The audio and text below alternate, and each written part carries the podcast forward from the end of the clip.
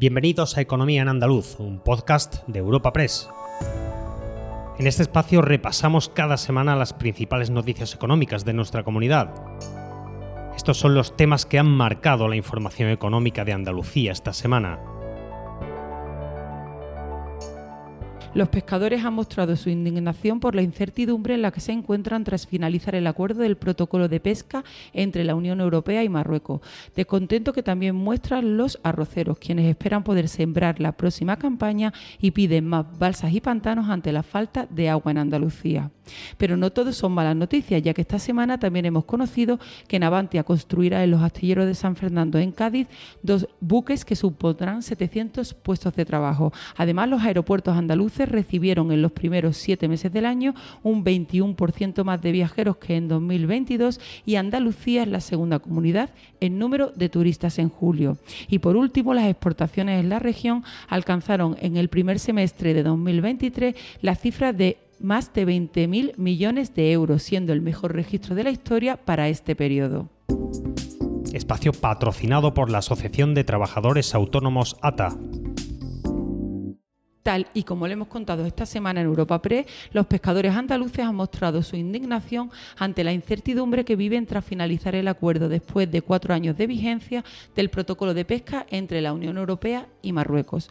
Por un lado, el sector pesquero ha recriminado al Gobierno central el silencio ante este panorama, teniendo en cuenta que los barcos de la comunidad se quedaron fuera de las primeras ayudas cofinanciadas entre la Unión Europea y el Ejecutivo Nacional.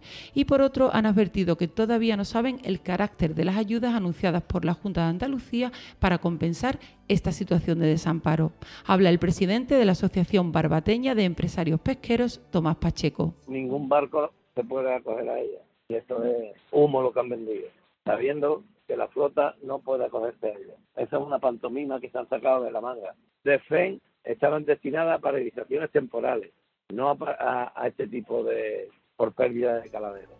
Pero el mar también nos trae esta semana buenas noticias, ya que Navantia construirá en los astilleros de San Fernando en Cádiz dos buques hidrográficos costeros para la Armada. Esto supondrá 700 puestos de trabajo para los próximos cuatro años en esta zona. La alcaldesa de San Fernando, Patricia Cavada, valora este nuevo encargo. Después del desarrollo de las cinco corbetas de Arabia, conseguir ese nuevo contrato para el desarrollo de cinco corbetas más, estar desarrollando, como se está haciendo ahora actualmente, el patrullero para eh, para Marruecos y estos dos buques hidrográficos entre todos, bueno, vemos que es una importantísima inversión eh, que viene a, a, nuestro, a nuestros astilleros, a Navantia San Fernando, pero sobre todo la importancia que tiene en la generación de horas de trabajo y de empleo. Y otro sector descontento, aparte del de los pescadores que ya hemos mencionado, es el de los arroceros, quienes han mostrado su malestar al no haber podido sembrar nada este año por la escasez de agua y han pedido más balsas y pantanos, ya que según apuntan,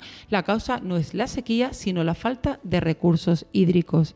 Aseguran que la situación es muy negativa, puesto que han pasado de sembrar un 30% en 2022 y un 50% en 2021 a no sembrar nada, lo que se traduce en una pérdida de millones de euros. Además, desde la Federación de Arroceros llevan años demandando una modernización del riego del arroz, demanda que ha sido recogida por la Confederación Hidrográfica del Guadalquivir. De cara a la próxima cosecha, el sector mantiene la esperanza de recuperar la normalidad y poder sembrar a finales de mayo de 2024. Escuchamos al presidente de la Federación de Arroceros de Sevilla, Mauricio Soler. En Andalucía nunca ha llovido mucho, eso de que dicen los políticos de que hay sequía, bueno, sequía en Andalucía nunca ha llovido mucho, lo que hay es falta de recursos hídricos.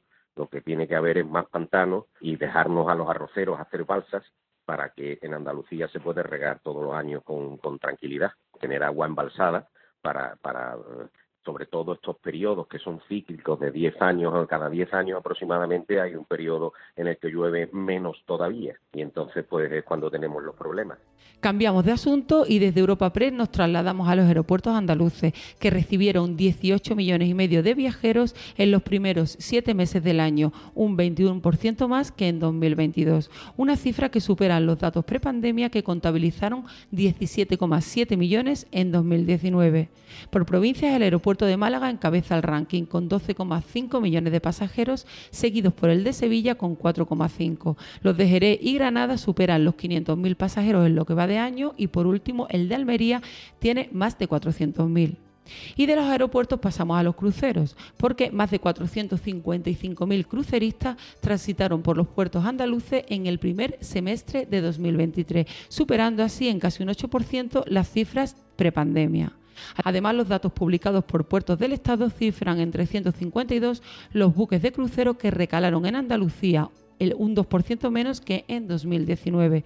El presidente de la Federación Andaluza de Agencias de Viajes, Luis Arroyo, ha calificado los datos positivamente. De la Federación Andaluza de Agencias de Viajes, los datos de crucero pues los valoramos positivamente en cuanto que el 2023 las agencias de viajes están experimentando un aumento de ventas de este segmento ¿no? del turismo, que son los cruceros. Eh, por supuesto, a nivel andaluz, la llegada de pasajeros a través de los puertos andaluces bastante positivas. En el 2022 fue un, casi un empate respecto a 2019 y este 2023 se estima, eh, según los datos que tenemos hasta ahora, pues que si continúa en, esta tendencia, que se aumente el número de turistas respecto al, en este segmento de cruceros respecto al 2019. Y ligado a ello nos encontramos con las pernoctaciones hoteleras registradas en julio, publicadas este miércoles por el Instituto Nacional de Estadística y que sitúan Andalucía como la segunda comunidad en número de turistas con 2,12 millones de viajeros. La región es el destino principal de los viajeros españoles. Además, las pernoctaciones en establecimientos hoteleros andaluces superaron el pasado mes los 6,6 millones, lo que supone un 2,5% más que en el mismo periodo de 2022 y rozan las cifras prepandemia. El secretario general de la Federación Andaluza de Hoteles y Alojamientos Turísticos, Rafael Barba, se muestra satisfecho con los datos, pero advierte de la cercanía a un cambio de ciclo. Pero en términos generales yo creo que es una valoración positiva. El escenario que nos viene a partir de ahora sí que parece que puede ser un poco más peliagudo. Estaremos atentos.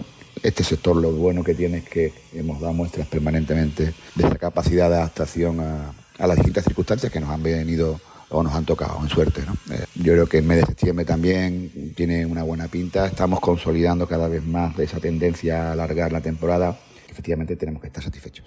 Y entre estos hoteleros satisfechos se encuentran sin duda los almerienses, quienes celebran la ocupación de casi un 90% este pasado fin de semana en los establecimientos de la ciudad, que celebra estos días y hasta el sábado su feria. Reconocen, no obstante, una caída del consumo. Así lo explica el presidente de la Asociación de Empresarios Hosteleros de la provincia de Almería, Pedro Sánchez Fortún. Tenemos un balance positivo del primer fin de semana eh, sobre todo por la, por la ocupación que hemos tenido, que ha estado en un 90% en nuestros hoteles, sobre todo de Almería Capital, que es donde se han desarrollado pues, tanto la feria como el cultural, como el partido de la Almería con el Real Madrid.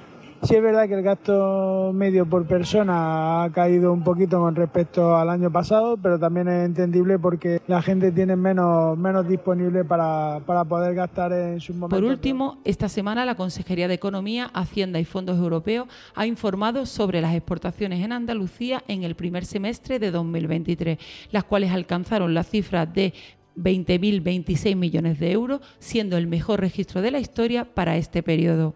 Esta tendencia responde a un contexto marcado por la bajada del precio internacional de la energía y las materias primas industriales, así como la fuerte sequía. Esta última, la sequía, afecta significativamente a la factura exterior de ámbitos tan relevantes como el aceite de oliva o las frutas, pese a lo cual Andalucía mantiene el liderazgo de las exportaciones agroalimentarias de España con el 23,6% del total.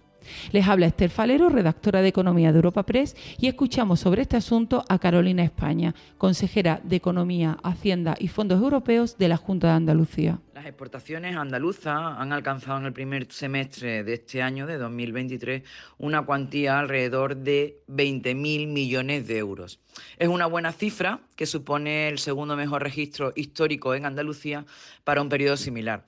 Esta cantidad también supone casi un 16% más, en concreto 2.700 millones de euros, que las ventas al exterior que se contabilizaron en enero-junio del año 2018, que fue el año que hasta el récord de 2022 había obtenido la mejor Recuerda que puedes encontrar estas y otras muchas noticias económicas en la sección Andalucía, en nuestra web europapress.es. Puedes suscribirte a este programa y al resto de podcast de Europa Press a través de Spotify, Apple Podcast, Evox o Google Podcast.